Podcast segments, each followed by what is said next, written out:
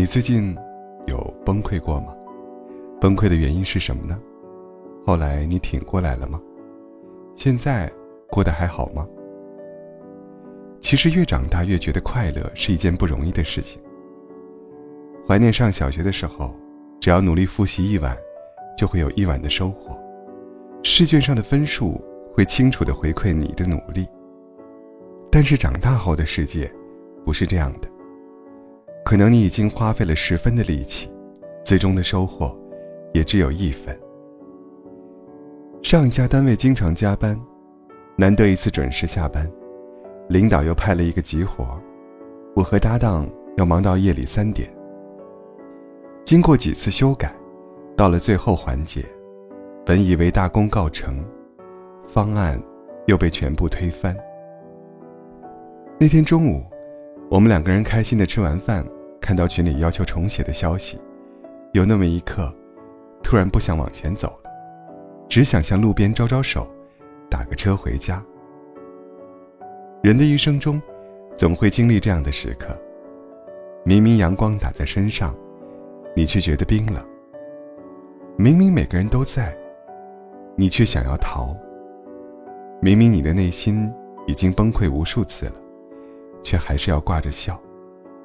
而在别人看来，你只是比平时沉默了一点，并没有什么不同。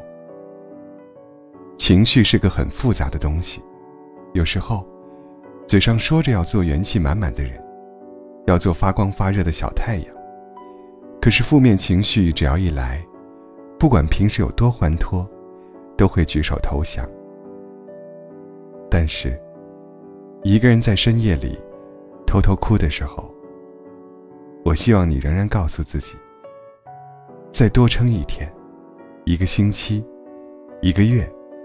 或者，再多撑一年吧。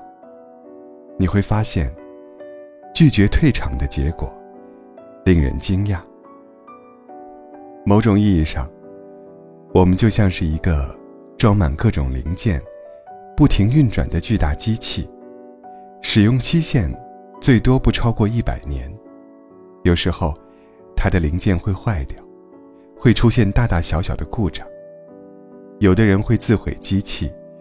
有的人会破罐子破摔，继续拖着坏掉的机器，麻木的走。我没有毁掉机器的勇气，也没有破罐子破摔的狠心，只能不断修复故障，修复零件，修复自己。之所以选择继续坚持，是因为我们心中有相比放弃，更想要守护的东西。我知道。现在的你，有压力，有烦恼，有崩溃，想哭。如果有一天，你真的坚持不住了，那就问问自己吧：难道这辈子